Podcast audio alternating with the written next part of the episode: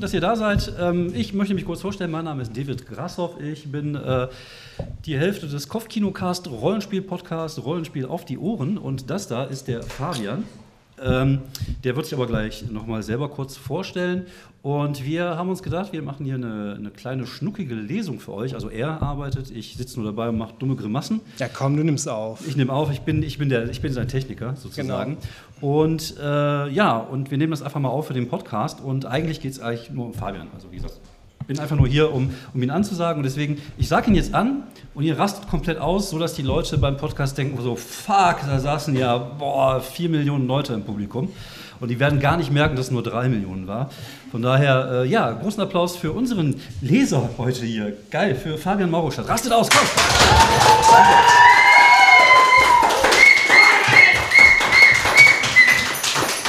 Okay, die Aufnahme kann ich wegschmeißen, das Ding völlig übersteuert hat.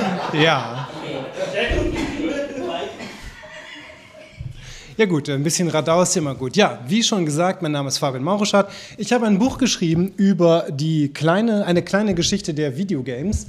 Da ist ziemlich viel drin über Überraschungen, Videogames verschiedenster Art, äh, Konsole, PC und alles, was es früher so gab äh, und heute immer noch gibt. Ähm, genau, da werde ich gleich ein bisschen was draus vorlesen. Anschließend ähm, stehen auch, steht dieses Buch hier auch zum Verkauf mit einer Signatur von mir. Und wer möchte, kann auch heute einen Maurischer Hattrick kaufen, sozusagen. Nämlich, er kann auch gleichzeitig den Comic kaufen, Ildes. Oh, danke, David. Ildes, ähm, den ich zusammen mit äh, Creative Caro da hinten in der Reihe herausgebracht habe. Sie zeichnete, ich äh, textete und storyboardete. Weil die Story haben wir auch zum Teil gemeinsam entwickelt. Genau, den könnt ihr signiert danach auch erwerben und auch noch gerne eine Ausgabe von meiner Graphic Novel, historische Graphic Novel über Friedrich Engels, den bekanntesten Sohn meiner Heimatstadt Wuppertal. Ähm, aber um die Comics geht es jetzt heute nicht, äh, außer dass ihr die kaufen sollt, äh, könnt, dürft, äh, sondern es geht halt natürlich um die Videogames. Ähm, und ich würde gerne einfach mal starten mit äh, den 90er Jahren wenn ich mich so umgucke, könnte es sein, dass der eine oder andere oder die eine oder andere Publikum das kennt. Ähm, es geht nämlich darum, dass Raubkopierer Verbrecher sind. Ob es in der Flut von Shareware und Demo-Versionen lag oder daran, dass das Kopieren von Games auf dem eigenen PC fast schon zu einfach war. In den 1990ern kursierten von so gut wie jedem Spiel unzählige illegale Kopien. In dieser Dekade sind Menschen herangewachsen, die als Jugendliche für kein einziges PC-Spiel Geld bezahlten. Kopierte Games wurden meist auf dem Schulhof oder im Freundeskreis getauscht. Das sogenannte Sneakernet. Denn man musste nur in die Sneakers schlüpfen und zum nächsten Kontakt in der Nachbarschaft rüberflitzen. Oft reichte es, eine Packung 3,5 Zoll Disketten abzugeben, um ein paar Tage später ein Dutzend neue Spiele zu erhalten. Die Computerabteilungen bei Quelle und Karstadt brauchten wir dabei höchstens als Copyshops ändert sich der Kolumnist Kubert auf gamersglobal.de. Zwar versuchten die Publisher immer effektivere Kopierschutzvorrichtungen zu entwickeln, aber ebenso schnell hatten die Cracker es raus, diese zu knacken. Denn in diesem Jahrzehnt wuchs die Cracker-Szene, die es auch in den Jahrzehnten vorher gab, äh, stetig an und mit ihr auch die Zahl der Abmahnungen. Eine besondere Masche nutzte der Münchner Anwalt Günther Freiherr von Gravenreuth. Unter dem Namen Tanja Nolte-Berndl sch, ähm, schrieb er oder jemand aus seiner Kanzlei Leute an, die schon einmal in Spielezeitschriften Inserate geschaltet hatten. In diesen Briefen hieß es dann, die arme Tanja würde so gerne spielen, habe aber gar kein Geld für Games. Antworteten die Angeschriebenen mit einer Liste von Videogames, die sie kopieren könnten, gab es eine Abmahnung, meist in Höhe von rund 1500 D-Mark, für die Jüngeren, also so ungefähr 750 Euro. Dazu kamen dann oft auch noch Lizenzgebühren von 2500 D-Mark. Für die oft minderjährigen Cracker war das ein ziemlich teurer Spaß. Jetzt könnt ihr noch was zu LAN-Partys dazu sagen. Das ist, glaube ich, auch sehr 90er-Jahre-Ding. Ähm, genau, du machst eine LAN-Party. Wie nett von dir. Relativ gefahrlos war das Tauschen von den Kopien dagegen auf LAN-Partys. Meist Jugendliche trafen sich privat, brachten ihre PCs mit und spielten über ein Local Area Network, also ein LAN, miteinander. Schon 1987 konnte man mehrere Atari-Rechner zu einer Partie MIDI-Maze zusammenschließen. Aber so richtig startete das Phänomen erst in den 1990ern durch. Zunächst stellten die oft sehr unterschiedlichen PCs mit allen möglichen Prozessoren und Programmen die LAN-Gruppe vor ein grundlegendes Problem. Wie kriegen wir das alles vernetzt? Dabei erarbeiteten sich viele Gamer die Grundlagen von Soft und Hardware selbst. Lief erst einmal alles, entstand schnell ein unvergleichliches Gemeinschaftsgefühl. Man zockte zunächst Doom, ab 1996 dann Quake und ab 1999 dann Counter-Strike gegeneinander sprengte die Avatare der anderen in die Luft oder erledigte sie per Headshot. Das alles in einem fairen Wettkampf, nur Camper, also versteckt lauernde Spielfiguren, konnte niemand leiden. Dazu kamen noch literweise Koffein und zuckerhaltige Getränke und Lieferdienstpizzen im weitestgehend elternfreien Umfeld. Ein unvergessliches Erlebnis der Jugendkultur der 90er. Aus den privaten LAN-Partys entwickelten sich immer größere Treffen mit erst Dutzenden, dann Hunderten und international bis zu 7000 Teilnehmenden. Diese großen LAN-Treffen wurden ab der zweiten Hälfte des Jahrzehnts immer professioneller organisiert. Zudem fanden oft Turniere statt, ein weiterer Schritt in Richtung E-Sport. Bei vielen Spielen organisierte sich die zockende Community in Clans, die auf LAN-Partys und später auch online gegeneinander antreten. Um ein Rating der Clans untereinander möglich zu machen, gründete sich bald die erste e äh, gründeten sich bald erste E-Sport-Ligen wie die Deutsche Clan-Liga oder Clan Base. Außer Software tauschen, zocken und gemeinsam abhängen gab es noch einen weiteren Grund, sich auf LAN-Partys zu begeben. Ja, das ist gerade draußen ein bisschen die Musik, was ähm, ich, glaube ich, hoffentlich mit äh, Stimme übertönen kann und danke fürs Fenster schließen. Äh, genau. Ähm, es gab dann auch Case-Modding. Mit, mit Case ist dann nicht das, ist das Rechnergehäuse gemeint, also und das Modding leitet sich dann von Modifizieren ab. Also die Rechner sahen dann halt nicht mehr aus wie, wie, wie Kästen irgendwie, wo nur der äh, dass äh, die Platinen drin waren, sondern äh, sollten möglichst spektakulär aussehen. Klassische Mods sind durchsichtige Wände und LEDs im Inneren, kreativ angebrachte Kühlschläuche oder ein umfunktioniertes Gehäuse, zum Beispiel eine ehemalige Mikrowelle. Seit 2002 gibt es sogar die deutsche Case-Mod-Meisterschaft mit Kategorien wie 24 Stunden Live-Modding Challenge oder Deutschlands schönstes Beauty Case. Ja, schön. Ähm, Nochmal zum Thema äh, ähm, hier Cracken. Mhm. Ich bin ja eine Generation früher äh, geboren als du. Ähm, ja, fast. Ich, fast. Was hast du für ein Baujahr? Äh, 79. 79, okay. Ich bin ein 73er Baujahr. Und wir haben ja noch damals C64 viel gespielt, also in den 80ern. Und ich war tatsächlich auch ein Cracker, was eigentlich bedeutet hat, ich habe einfach die Spiele kopiert, wie jeder andere, habe aber nur davor immer so eine Demo gemacht mit so einem Demo-Maker. Und mein Cracker-Name damals hieß Dave 2000, weil natürlich die 2000 irgendwo ganz weit in der Zukunft war. Und ähm, also falls ihr das mal irgendwann also ich bin jetzt nicht. Falls, wir, falls wir das noch irgendwo finden. Genau, also das, das war ich. Also ich war das. Also ja, ich bin geil. Da, Dave 2000. Dave 2000, das war. Jetzt ist endlich auch ein wahrscheinlich jahrzehntelanges ähm, ja. Geheimnis gelüftet. Wer ja. war Dave 2000? Genau. Okay, als nächstes möchte ich über richtig ähm, bekannte Spiele, äh, Klassiker reden. Denn drei Spiele dominierten die 1990er total. Drei Spiele, an denen niemand vorbeikam. Drei Spiele, die bis heute zu den beliebtesten Games aller Zeiten gehören. Solitär, Minesweeper und Hearts. Dieses unangefochtene Triumvirat fand sich ab 1992 auf jedem Windows-Computer. Ursprünglich sollten die Spielchen Büromenschen mit wenig digitaler Erfahrung Windows beibringen. Solitär demonstrierte das Prinzip Drag and Drop, Minesweeper trainierte Rechts- und Linksklick, Hearts zeigte die Netzwerkfähigkeiten des Systems. Aber natürlich blieb es nie bei ein paar Spielen zum Windows-Lernen. Gerade Solitär und Minesweeper erwiesen sich als süchtig machende Arbeitszeitvernichter. Bill Gates selbst deinstallierte Minesweeper, Minesweeper von seinem Rechner, nur um die Rechner seiner Angestellten für ein paar Partien zu hijacken.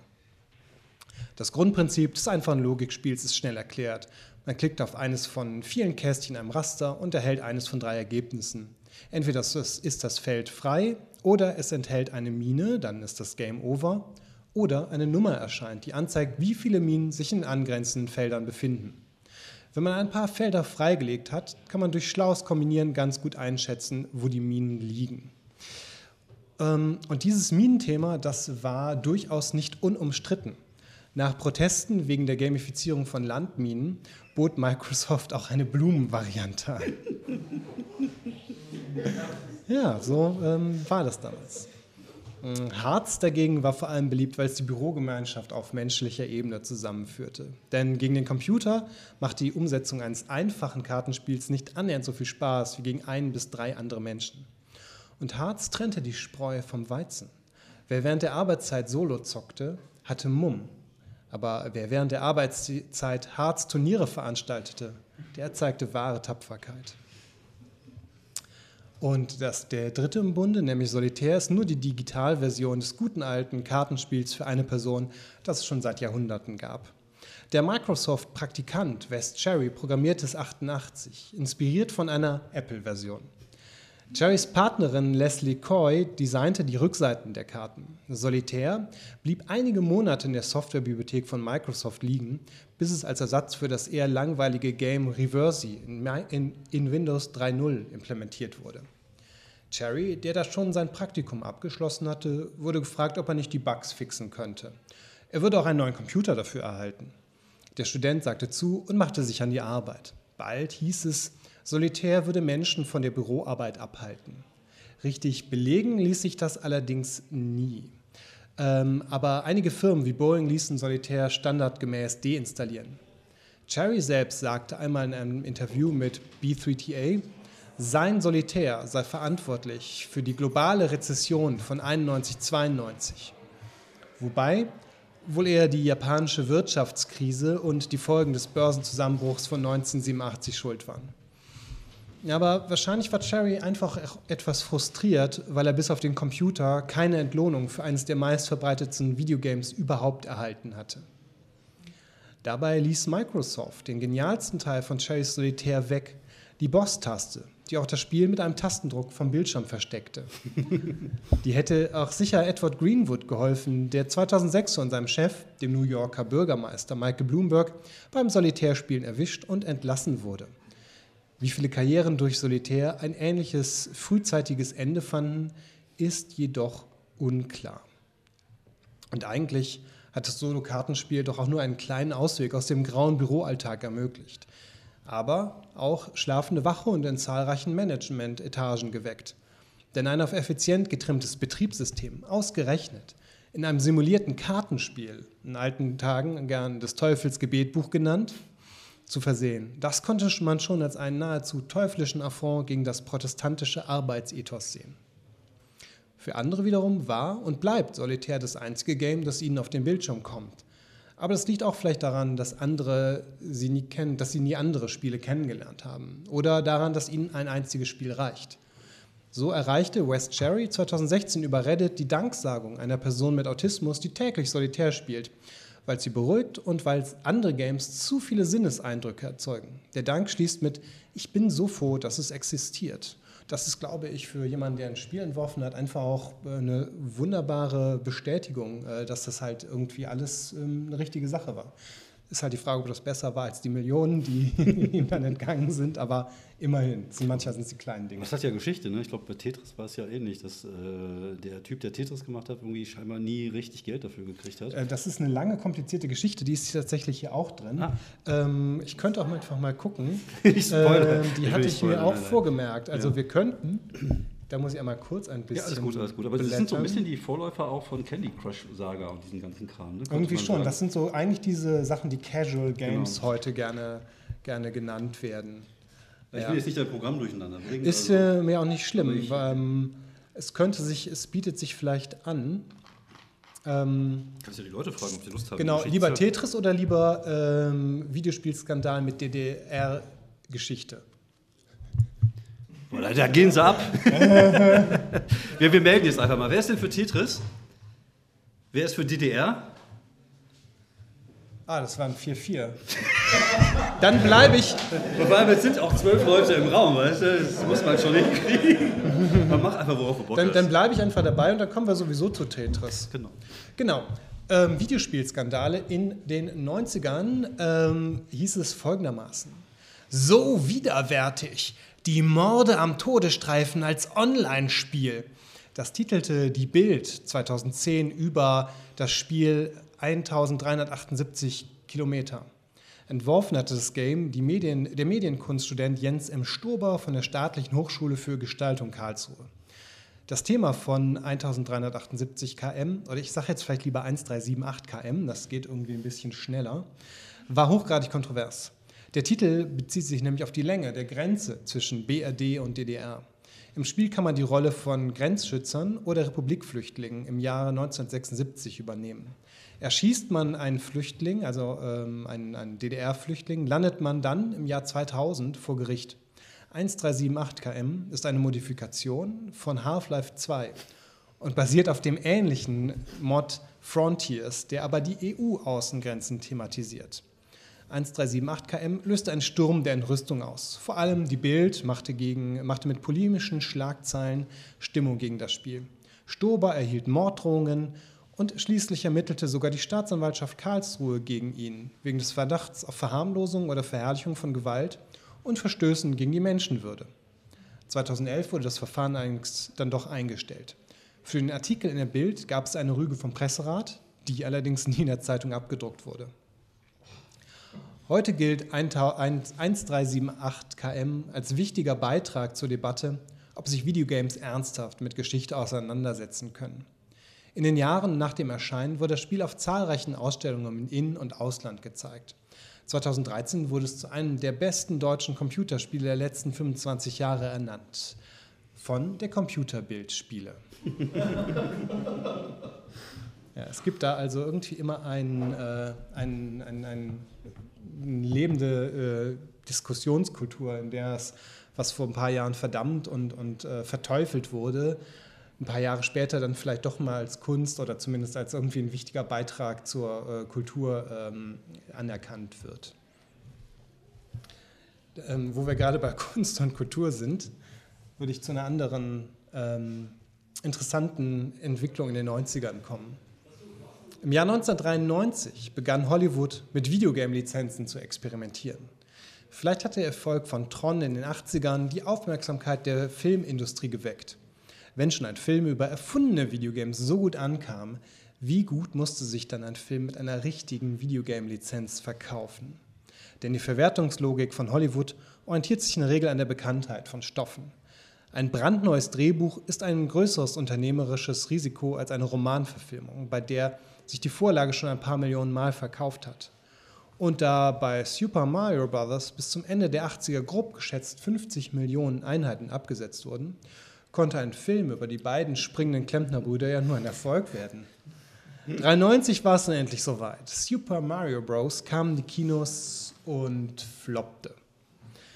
Im Vorfeld war alles schiefgegangen, was schiefgehen konnte. Das Drehbuch wurde teilweise mitten im Dreh umgeschrieben. Der Film schwankte zwischen erwachsenem Actiondrama und kindgerechter Komödien. Alle Beteiligten wurden zunehmend frustrierter. King Cooper-Darsteller Dennis Hopper bezeichnete die Dreharbeiten als Albtraum und die Schauspieler der beiden Mario-Brüder, Bob Hoskins und John Leguizamo, begannen während der Dreharbeiten zu trinken. Hoskins antwortete, antwortete 2011 im Interview auf, die, auf jede der drei Fragen. Was war der schlimmste Job, den Sie je gemacht haben? Was war Ihre größte Enttäuschung? Und wenn Sie Ihre Vergangenheit umschreiben könnte, was würden Sie ändern? Mit Super Mario Bros. Das Einspielergebnis gab dem auch recht, mit knapp 18 Millionen US-Dollar war noch nicht einmal die Hälfte der Kosten von knapp 40 Millionen Dollar wieder reingekommen. Immerhin war der Super Mario-Film von 93 die erste Videogame-Verfilmung, richtig? Nein, nicht einmal das hat der Flop erreicht.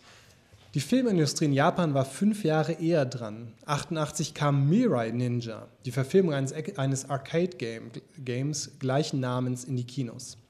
Der Film, der auch als Cyber Ninja, Warlord und Robo Ninja vermarktet wurde, ist heute eher vergessen.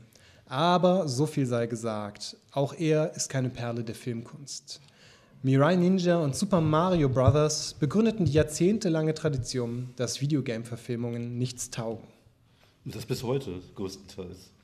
Ich, ich könnte, ja, es gibt dann natürlich auch noch einen ganz bekannten Vertreter von dieser Tradition. Videogame-Verfilmungen sind ja nicht direkt Mist, doch eigentlich schon. Meistens. ähm, ja. Es war in den 2000ern gab es eine Entwicklung, ähm, die nicht unbedingt zu einer künstlerischen ähm, Garantie für ähm, gute Videogame-Verfilmung beigetragen hat. Man könnte von der Dr. Boll-Methode sprechen. 2003 war der Klempner-Albtraum in Form des Super Mario-Kinofilms schon zehn Jahre her. Zehn Jahre, in denen Hollywood sich mit der Verfilmung von Videogames nicht gerade mit Ruhm bekleckert hatte.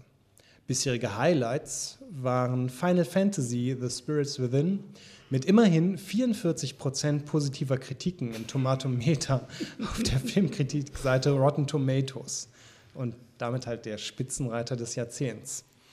Sowie Lara Croft Tomb Raider, der über 270 Millionen Dollar eingespielt hat, aber nur 20% positive Kritiken im Tomatometer hat. Über andere Werke wie Mortal Kombat oder Wing Commander lässt sich eigentlich nur der Mantel gnädigen Schweigens breiten. Mhm, lustig, lustig, sagt er. Oh ja. Und dann kam Dr. Uwe Boll mit seinem Werk House of the Dead. Der Filmkritiker David Gerhold kommentierte im Kulturblog Fischsport, äh, das ist übrigens mein Blog. Geil, dass du dich selber zitierst. ja, ja. Ich, ich, ich zitiere den, den David Gerhold, nicht Nee, David, den ja. David ist ja. Äh, Den kennen wir beide, ist ein cooler Typ. Auf jeden Fall kommentiert er die erste Szene der Filmversion des Zombie-Arcade-Shooters, die, die wirke wie eine Parodie. Untermalt von generischem Billig-Techno würde der vermeintliche Protagonist monoton murmelnd einen Monolog abliefern, wie ihn Snoopy aus den Peanuts-Comics nicht klischeehafter hätte schreiben können. Wir wissen ja, dass wenn Snoopy in den Comics ähm, einen Film oder ein, ein Skript beginnt, es immer beginnt mit Es war eine dunkle und stürmische Nacht. House of the Dead gilt zu Recht als einer der schlechtesten Filme aller Zeiten. Die 90-Minuten-Fassung wurde damals indiziert. Boll konnte das egal sein, denn für seinen Karrierestart als Regisseur, vor allem von Videogame-Verfilmungen, hatte er eine gut funktionierende Finanzierungsmethode entwickelt. Zum einen spielten die Filme bei- beim DVD-Release meist mehr ein als beim Kinostart. Zum anderen gab es noch die Medienfonds. 267 Millionen Euro hat Boll über die Jahre in elf Medienfonds eingesammelt, schrieb 2007 die Frankfurter Allgemeine Zeitung.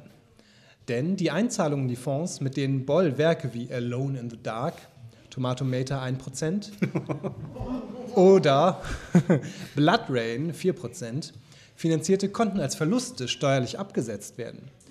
Spielten sie in den folgenden Jahren doch noch Geld ein, durch die DVD-Releases oder irgendwie diesen Kultstatus, guckt mal in den schlechten Film, konnte das unter Umständen dann zu besseren Konditionen versteuert werden.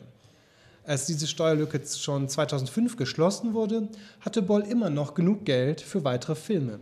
Insgesamt drehte er zehn Videospielverfilmungen und ist damit der Regisseur mit den meisten Game-Adaptionen. Seine zahlreichen weiteren Filme waren in der Regel kontrovers, etwa Darfur oder Auschwitz, die Völkermord und Shoah thematisierten. Für einige Zeit zog sich Boll, der auch schon mal öffentlichkeitswirksam Kritiker zum Boxkampf forderte und vermöbelte, vom Filmemachen zurück. Also falls er das hört, bitte verprügeln Sie mich nicht, Herr Boll, Dr. Boll. 2021 fiel er erneut mit negativen Schlagzeilen aus, äh, auf, als einen Film über das rassistische Attentat von Hanau drehte. Ich habe gerade die ganze mal überlegt, was für eine gute äh, äh, Videospielverfilmung mir einfällt. Und es ist echt schwer. Also ich glaube Silent Hill, den ersten. Was? Sonic? Habe ich nicht gesehen. Ähm, da würde ich jetzt einfach auch langsam zu kommen, dass in den letzten Jahren gab es tatsächlich ein, ähm, ich glaube, es war einen, die fand ich recht gut, da komme ich gleich am Ende zu. Ähm, aber so eine richtig. Ich, wir, wir haben, ich glaube, wir, wir mögen beide die, ähm, die äh, Resident Evil-Filme mit Mila Jovovich einigermaßen. Der erste Wegen ist, Mila Jovovich. und, und wegen den Zombies. Aber der neue, der jetzt rausgekommen ist, also. Das sind jetzt vor allem die. Leon ist Spanier. Ah, okay. Ja. Auf jeden Fall kann man da vielleicht auch mal gespannt sein.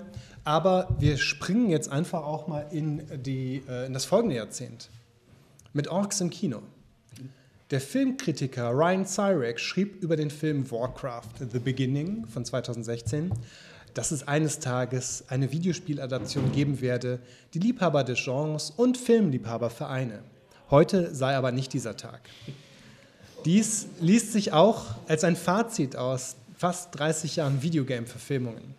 Der Warcraft-Film war zwar mit einem Einspielergebnis von 439 Millionen US-Dollar ein Kassenerfolg, Aber für die, äh, für die Kritik sah das alles nicht so überzeugend aus. Zu viel Inhalt hat der Regisseur Duncan Jones in die Game-Verfilmung gepackt. Zu viel Vorgeschichte hatte sich in mehr als 20 Jahren Warcraft-Historie angesammelt. Warcraft-Fans fanden sich in dem Film einigermaßen zurecht. Zum Glück für Blizzard und die beiden beteiligten Filmstudios Legendary Pictures und Universal Pictures spielten 2016 mindestens 5 Millionen Menschen WoW. Das heißt also, das Publikum war schon mal recht groß. Und auch wenn in den USA nicht viele Leute in die Kinos strömten, fand Warcraft auf dem internationalen Markt sein Publikum. In China brach die Orks-Treffen zum ersten Mal auf Menschen Story gleich mehrere Rekorde mit Einnahmen von 46 Millionen US-Dollar schon am ersten Tag. Das Schlimmste war übrigens schon im Vorfeld verhindert worden.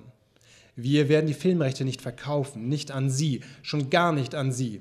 An diese Reaktion von Blizzard erinnert sich Uwe Boll laut MTV, nachdem er Interesse daran bekundet hatte, die Regie bei Warcraft zu übernehmen. Trotzdem, so langsam schien sich in der zweiten Hälfte der 2000er die Qualität der Videogame-Verfilmungen auf solides Mittelmaß einzupendeln. Nach der offiziell anerkannten Gurke Assassin's Creed von 2016, nominiert für fünf goldene Himbeeren, erwiesen sich die Verfilmungen Tomb Raider, Sonic the Hedgehog und Detective Pikachu als recht unterhaltsam. Selbst die trashige Arcade-Game-Verfilmung Rampage in der Dwayne Johnson gegen einen mutierten Riesenalligator und einen riesigen Fledermauswolf kämpft, ja. hatte einen gewissen Unterhaltungswert. Genau, da war tatsächlich Rampage, dachte ja, ich mir, ich ja. das kann man einfach mal gucken. Man hat Dwayne Johnson und Riesenmonster. Da war ja. auch Sonic jetzt dabei, als ich da angesprochen habe. Genau, und Sonic war dabei. Den, auf den bin ich selber ein bisschen neugierig. Ja, Tomb Raider fand ich, glaube ich, im Ansatz ganz gut, aber vielleicht ein bisschen lang. Die Ursprungsversion von Sonic war aber auch Mist, weil ähm, die Fans haben sich da beschwert und dann wurde der, also, der, also wurde Sonic nochmal überarbeitet, mhm. das, das, Chara das Charakterdesign war wohl am Anfang. Ja, am Anfang, ich glaube, die erste Version sah so ein ja. bisschen nach so einem, ja, mehr, so, wie so ein, mehr, mehr wie ein mutierter Igel aus und die neue Version war dann halt mehr so der, der Comic-Igel. Ja. Äh, ja. genau. Ja. Ähm, wir können jetzt auch noch mal zum Beginn spr äh, springen, mhm. ähm, ein bisschen zur Ursprungszeit. Und das, ähm, ich, sprech, also ich bespreche ja auch oder ich ähm, stelle ja auch ein bisschen Spiele vor, die auf Sachen liefen, die nicht noch, die schon nicht wirklich Computer waren. Also die zwar, es gab schon elektronische Spiele, ähm, die früher liefen, oder deshalb gab es so mechanisch-elektronische Spielereien. Äh, und so richtig ging es eigentlich erst los, als Computer halt auch programmierbar wurden. Und das Ganze beginnt eigentlich mit dem Krieg im Weltall. All die Jahre zuvor waren es immer wieder Elektronengehirne an Universitäten, die zu Spielgeräten gemacht wurden. So erging es auch dem PDP-1, einem 120.000 Dollar teuren Großrechner, der 1961 einem Rudel Nerds am Massachusetts Institute of Technology, dem MIT, in die Hände fiel. Okay, in die Hände fiel es etwas übertrieben. Und Rudel Nerds ist vielleicht nicht ganz fair.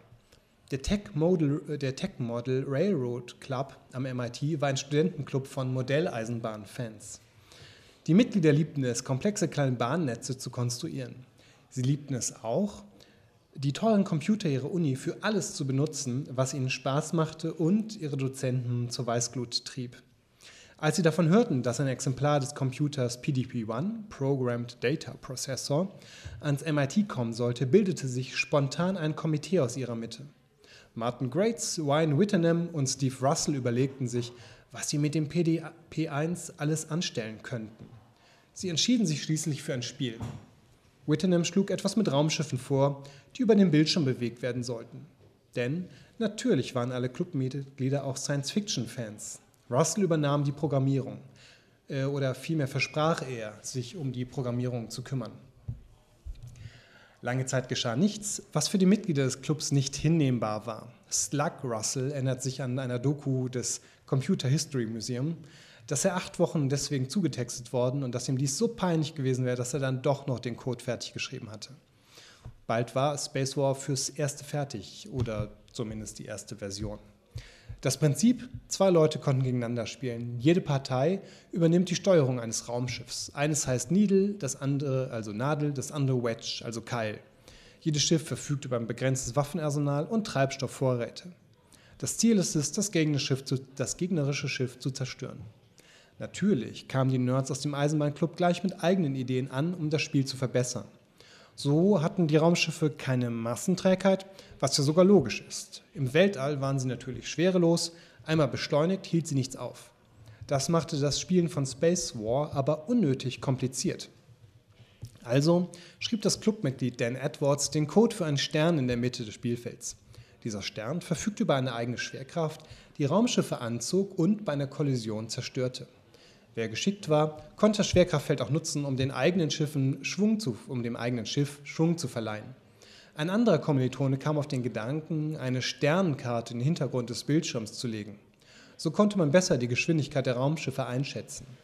Ein weiteres Clubmitglied baute einen Controller, weil die Schalter des PDP-1 ungünstig angebracht waren. Also für Spiele, für komplizierte Kalkulationen war natürlich alles top.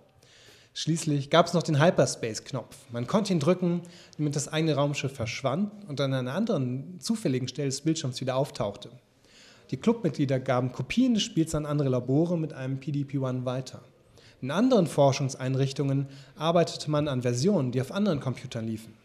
Und schließlich nutzte der Hersteller des PDP-1, äh, nämlich Digital Equipment Corporation, das Spiel Space War, um seine Kunden von den Fähigkeiten des Rechners zu überzeugen. Genau, das war also ein bisschen so der Anfang der ganzen Sache. Und lustigerweise war da eigentlich auch kaum daran gedacht, dass man das jetzt vielleicht mal kommerzialisieren wollen würde. Das war also in erster Linie halt ein Spaß von, von, von Nerds größtenteils. Und ich gehe jetzt einfach davon aus, dass es auch zum größten Teil Männer waren, deswegen habe ich jetzt auch mal halt immer nur von Studenten geredet. Ich dachte so, der Anfang wäre vielleicht Bon gewesen, also mit den zwei Strichen, die dann. Mhm. Bon kam etwa, äh, Pong, Pong, Pong, nein. Pong, die Bon hatten sie Die Bon kam später. Pong genau. kam etwas später, das war eher so in den 70ern. Mhm. Ich dachte, das wäre das das ist. Ähm, ich glaube, die haben früher sogar mit diesen Elektro, ähm, ich weiß gar nicht, wie die Dinger heißen, Maschinen, die so Elektrozeug machen. Mhm. Ja, ja, genau, das ist halt sehr einfach, aber es gab tatsächlich auch schon mal ein Sportspiel, was ähnlich aussieht, Tennis for Two. Das lief auf einem Rechner, das war beziehungsweise, mal kurz überlegen, ähm, das war so ein Rechner, der auf einem Oszillographen genau, angeschlossen das war. Das meinte ich, als ich das hier machte. Genau, das, das genau, ist einfach so normalerweise ja. nur so ein, so ein Bildschirm, mit dem man äh, ne, so Spannungen oder so messen kann. Und da wurden in manchen Technikinstituten dann halt schon so, so ein einfaches Tennisspiel wurde damit gespielt. Genau. Ich würde jetzt aber einfach nochmal zu Tetris kommen, das wir ja alle kennen.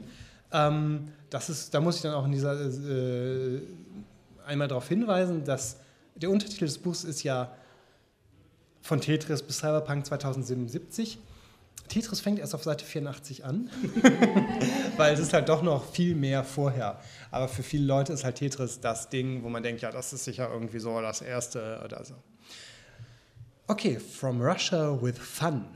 Allein schon bei der Erwähnung des Namens Tetris spielt in zahlreichen Köpfen der Generation 35 plus sofort eine Melodie.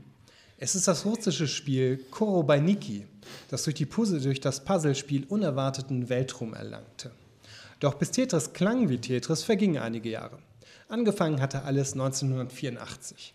Der russische Programmierer Alexei Paschitnov sollte die Fähigkeiten des neuen sowjetischen Computers Elektronika 60 austesten.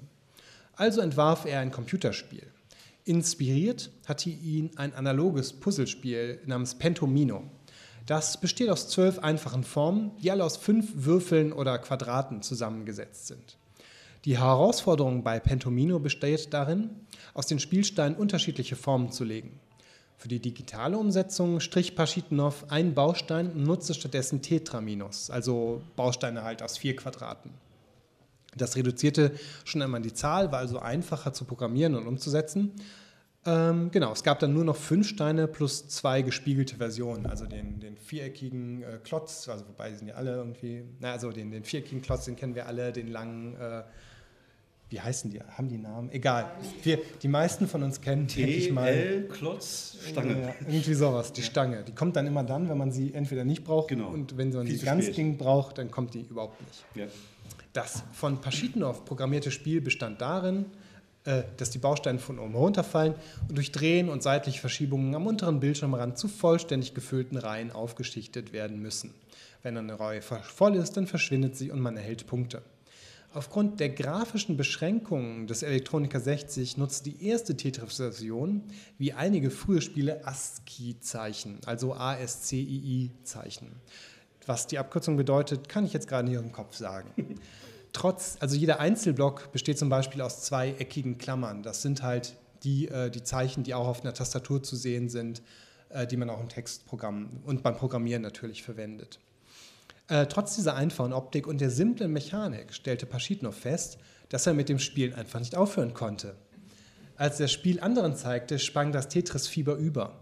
Der 16-jährige Ferienjobber, äh, Ferienjobber, okay, Entschuldigung, also der 16-jährige Ferienjobber in Paschitnovs Abteilung bot, äh, Abteilung bot ihm an, eine Version mit echter bunter Grafik für den IBM-Computer zu programmieren. Damit war Tetris endgültig ein Dauerbrenner. Es war wie ein, Laub, äh, wie ein Lauffeuer, zitiert CNN äh, Paschitnov. Auf jedem PC in der Sowjetunion lief Tetris. Den Namen hatte Paschitnov aus Tetraminus, also den viereckigen ähm, Dingern, und, Tetris, und Tennis, seinem Lieblingssport, zusammengesetzt. Tetris breitete sich sogar über die streng kontrollierten Ländergrenzen der sozialistischen Staatengemeinschaft hinweg aus. 86 erhielt der Tetris-Erfinder ein Telex aus Ungarn. Der englisch-ungarische Geschäftsmann Robert Stein wollte das Puzzle-Game im Westen vermarkten. Paschitnov versuchte in seiner Antwort auf Englisch auszudrücken, dass er dazu bereit wäre man sich gewiss einigen werden könnte. Äh, denn eines wusste Paschitnov auch. Wenn er Geschäfte mit dem Westen macht, ohne sich abzusichern, konnte er im Gefängnis landen. Dummerweise verstand Stein die Antwort anders und verkauft die Rechte an zwei Softwarefirmen weiter. Aber dann äh, erhielt er ein Telex von der Elektronorg Technica, kurz ELOG, der russischen Staatsfirma für Software. Die Rechte seien nicht vergeben worden. Stein reiste sofort nach Moskau, aber die sowjetischen Rechteinhaber waren misstrauisch. Es kam zu keinem Vertrag. Stein reiste wieder ab. Dummerweise war Tetris mittlerweile in England und Nordamerika zu einem großen kommerziellen Erfolg geworden. Dann begann dieses große Tetris-Puzzle. Stein informierte schließlich die ELOG über den Erfolg von Tetris und die Verhandlungen begannen erneut. Schließlich erhielt er die Rechte für die PC-Version, versprach seinen Geschäftspartnern im Westen aber auch, bald die Rechte für Konsolen und Arcade-Maschinen im Sack zu haben. Dieses Versprechen führte dazu, dass Atari und Sega mit der Produktion von Tetris-Spielen begannen. Die Unstimmigkeiten über die vergebenen Rechte fielen natürlich auch anderen auf. Und so saßen schon bald drei Männer aus dem Westen in den Räumlichkeiten der E-Log boten auf die Rechte an Tetris. Zum einen Robert Stein, dann der Niederländer Hank Rogers im Auftrag von Nintendo, sowie Kevin Maxwell, der Juniorchef der Mediengruppe ähm, Maxwell Corporation. Keiner der drei wusste von den anderen. Vor kurzem habe ich auch noch mal in dem Podcast äh, Geschichten aus der Geschichte gehört, dass die drei durch obskure Zufälle sogar mehr oder weniger am selben Tag angereist waren und kurz, wirklich kurz hintereinander in der E-Log auftauchten. Und ähm, genau, keiner wusste aber von den anderen. Und der E-Log-Vertreter Nikolai Belikov sorgte dafür, dass es so blieb. Termine gab es nur einzeln bei ihm. Als Rogers an der Reihe war, sollte er vor allem für den kommenden Game Boy die Tetris-Rechte sichern und erhielt dafür auch die Zusage der E-Log. Dann zeigte er Belikov ein Tetris-Modul von Nintendo, um einmal vorzuführen, wie das Spiel denn in Japan so ankam. Und Belikov war sofort irritiert. Mit Nintendo gab es doch gar keinen Vertrag für Konsolen. Die Rechte habe Nintendo von Tengen erhalten, so Rogers. Aber mit einer Firma namens Tengen gab es auch keinen Vertrag. Belikov schlug vor, dass Nintendo ein Angebot machen sollte. Für Rogers erwies sich der Trip als Glücksfall. Er kontaktierte sofort Nintendo und sicherte der Firma so die Rechte an Tetris für eigene Konsolen. Stein blieben nur Versionen für PC und Arcade-Maschinen, Maxwell beharrte auf alten Absprachen. Sein Vater, der Medientycoon Robert Maxwell, versuchte noch Verbindungen zum UdSSR-Staatschef Michael Gorbatschow zu nutzen. Doch die gewaltige Kaufkraft von Nintendo war das bessere Argument. Japanische, die japanische Spielefirma hatte damit einen weiteren Welthit im Sortiment, was dann auch zum guten Teil zu der, ähm, zum Erfolg des Game Boy beigetragen hatte. Weil Tetris war ein Spiel, das sozusagen auch für Erwachsene okay war, weil es halt nicht nur. Ähm, Sogar meine man, Eltern haben das gespielt. Ja, ne, das stimmt. Gar ja. nichts mit, mit Videospielen. Also naja, das war, war halt einfach, es war so ein Puzzle-Game, weil ja. es war halt nicht irgendwie alberne, in Anführungsstrichen alberne ja. Figuren, hm. wie man sie jetzt bei, bei Mario gesehen hat oder Space Invaders, sondern es waren halt Das war jetzt so ein abstraktes Puzzlespiel. Okay, im Grunde würde ich sagen, ähm, das war jetzt ein kurzer Einblick in die kleine Geschichte der Videogames. Ich hoffe. Du kannst jetzt noch ein bisschen war- das Buch Ich schmackhaft kann noch ein machen. bisschen das Buch schmackhaft Ja, kannst du noch machen. mal sagen, was da noch alles drin ist, damit die Ja. Leute denken so, oh, das Also möchte ich kaufen. Ist, ist, auch, ist auch dabei. Ja, ich-? Genau, ich bin im Grunde, ähm, ist es halt komplett ähm, bis halt, ich habe das Buch im letzten Jahr geschrieben und das heißt also ähm, gegen, äh, ich habe noch ein, zwei Absätze zur, ähm, zur Corona-Pandemie, die hatte natürlich auch einen gewaltigen Einfluss gehabt. Ja, ja, sie hatte einen gewaltigen Einfluss auf, ähm, auf die Gaming-Entwicklung. Ne? Es konnten halt niemand mehr raus und äh, Gaming ging halt sozusagen äh, durch die Decke.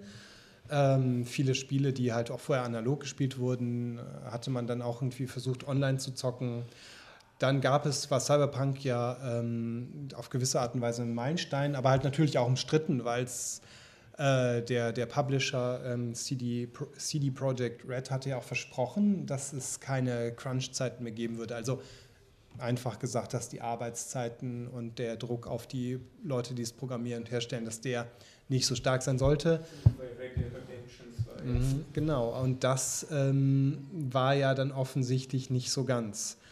Ansonsten, genau, es gab halt, ähm, es geht um, um Serious Games, also auch um Spiele, die man nutzt, um ernste Themen zu transportieren, ähm, aber halt auch äh, mit denen man zum Beispiel Berufsinhalte lernen kann.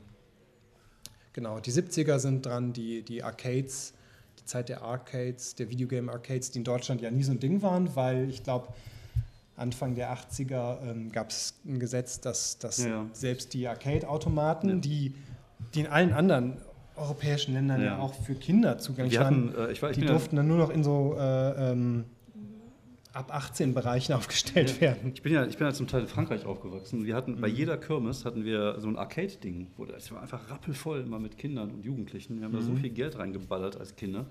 Das war schon ähm, ja, ziemlich ordentlich. Ja. Äh, Was ich auf jeden Fall sagen kann, dass äh, wir, ich habe das Buch auch auf dem Klo und es eig- eignet sich hervorragend, weil es halt äh, wirklich auch mal so kurze äh, Kapitel sind. Also wenn man so ein bisschen Zeit mit einem bisschen so, seine eigene schöne Zeit haben will, so fünf Minuten bis zehn Minuten Ruhe. Jeder, der ein Kind hat zu Hause, kennt das.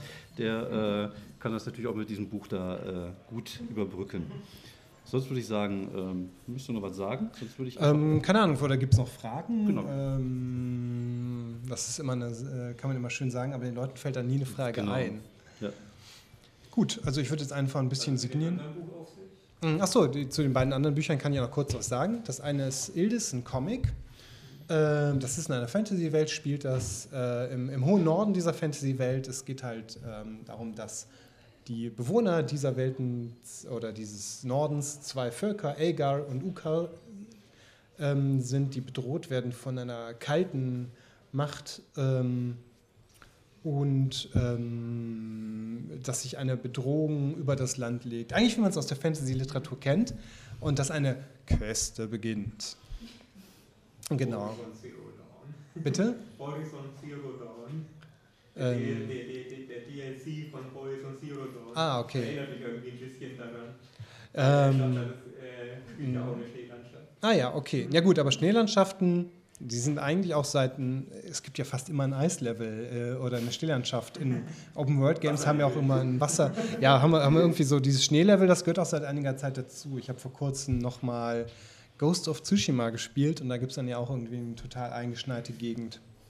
Ich komme aus Wuppertal Kronenberg, das ist auch immer sehr eingeschneit. Ich Oh das. ja, oh ja. Kann man so Ich vergleichen, glaube, ich ja. erinnere mich da nach einer Spielrunde bei dir, wo ich dann, wo wir runter ins Tal gefahren sind und ich dachte so, ah, Kronenberg, ja klar, ist hier zugeschneit. Und dann sind wir tatsächlich, und man muss wissen, das Tal von Wuppertal unten in der Stadt ist es selten eingeschneit und an diesem Tag war es so. Naja. Ansonsten habe ich noch einen weiteren Comic dabei, das ist die Graphic Novel über das Leben von Friedrich Engels. Die habe ich ähm, im Verlag Edition 52, ein Wuppertaler Verlag, geschrieben. Im vorletzten Jahr ist die rausgekommen, zum 200. Geburts 200. Geburtstag von Friedrich Engels, der ja immer nur so der Unbekannte hinter Karl Marx ist. Die beiden haben zusammen das Kapital geschrieben und tausend andere Sachen erlebt. Äh, naja, gut, also die saßen die meiste Zeit ihres Lebens an Schreibtischen und haben drüber nachgedacht, wie das so ist mit der Lohnarbeit. Und da haben wir versucht, ein bisschen Leben reinzubringen, das Leben dieses äh, ja, Philosophen-Vordenkers, den, der auch manchmal ein bisschen umstritten ist. gibt Leute, die sagen, der ist natürlich schuld am Kommunismus, aber ja, es ist ein bisschen äh, mehr kompliziert. Es ist komplizierter, als man denkt. Ja, wie bei Facebook. Wie bei Facebook. Okay, genau. ich würde das äh, jetzt einfach nutzen, um das mal ein bisschen abzubinden, damit wir auch den Podcast dann hier äh, beschließen können. Vielen Dank, dass äh, ihr zugehört habt. Vielen Dank, dass ihr da wart und äh, bleibt gesund, würde ich einfach mal sagen, und äh, hört uns weiter und hinterlasst irgendwo einen Stern. Also malt uns jetzt, malt dem Fabian gleich einfach einen Stern auf dem Arm. Aber bitte, so als, mit, bitte so als, als, als Zuwendung dafür, dass er sich die Mühe gegeben hat, hier was zu lesen. Vielen Dank.